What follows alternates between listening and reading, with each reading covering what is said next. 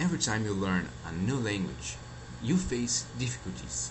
So here are some tips of what you shouldn't do when learning a new language. Tip number 1. Learning grammar rules. The grammar of a foreign language is full of complicated uses, exceptions and fine distinctions. Teaching these rules might be useful when writing an academic essay, but at beginner level, grammar will not help a student to understand or to communicate in that language. Tip number 2. Learning lots of new vocabulary. To learn a new language is only needed to have the knowledge of a few words, which will be used over and over again. In English, for example, the amount of words for you to pass by is about 300 and goes the same way for other languages.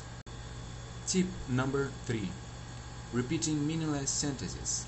If you find that you are asked to repeat meaningless sentences which have no context or even relevance to you personally, then it is unlikely that you will become proficient in that target language.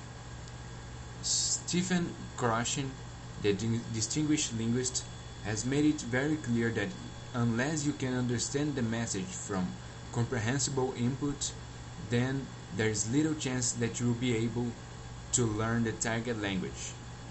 This, he believes, is the most effective way to learn a language. Tip number 4 Not setting language learning goals.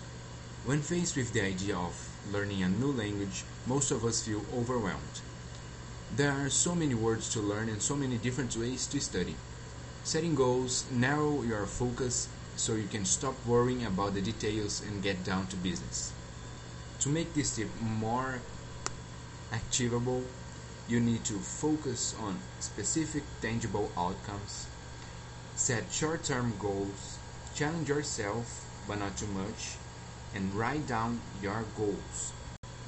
Tip number 5 don't use what you learn once in a while. As a beginner, it can seem overwhelming to try to use the language all day, but it's not as difficult as it seems. There are many easy and even fun ways to make the language a part of your regular life. When you start to feel tired from learning from books, switch from active learning to passive learning by doing what you would normally do in your native language in your target language. Try watching a video or a TV show or even streaming radio broadcasts in your target language. Tip number 6 Don't seek for native speakers. For a beginner, the fluency comes with practice, which is only achieved from talking to other speakers. The easiest way to gain real life practice is to travel or study abroad. Going abroad creates opportunities to be surrounded by people who speak the language you want to learn, many of whom don't know your native language. But if you don't have the ways to go to another country, there are a bunch of sites that let strangers talk to each other, like Omegle.